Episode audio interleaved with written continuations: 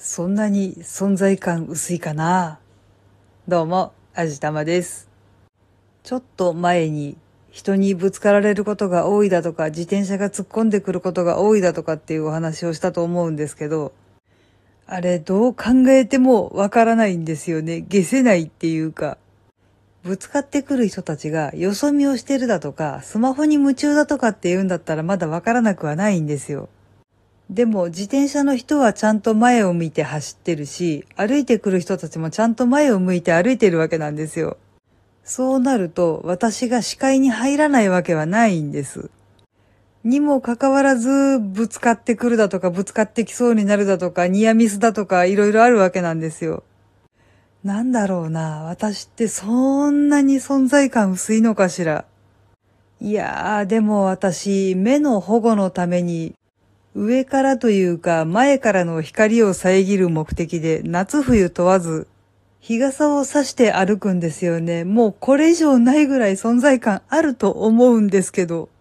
それでもなんかダメっぽいんですよね。で、あとこれもちょっと前にお話ししたんですけど、選挙期間中とかって駅前とかで候補者ご本人さんとか応援の方とかが演説とかされてますよね。で、その周りでチラシ配りとかやってる方たちもいますよね。他の通行人の人たちには追いすがるようにしてビラを渡しているのに、私のことはガン無視するんですよね。まあ私白状ついて歩いてるから、どうせ渡しても読めないだろうって思われてるんだろうなーっていうことは大体わかるんですけど、でもどうだろう。渡しておきさえすれば家族が読んでくれるかもしれないし、それ以前の話としてどうせ見えてないんだろうって馬鹿にしてるような気がしません？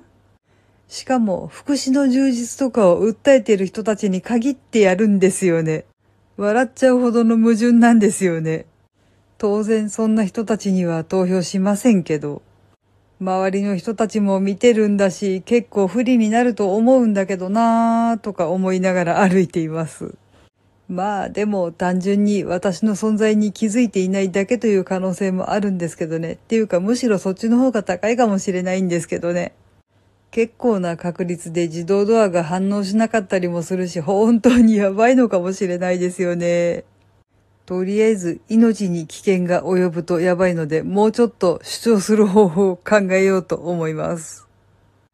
はい。というわけで今回は存在感薄すぎかもっていうお話でした。この番組は卵と人生の味付けに日々奮闘中の味玉のひねも姿りでお送りいたしました。それではまた次回お会いいたしましょう。バイバーイ。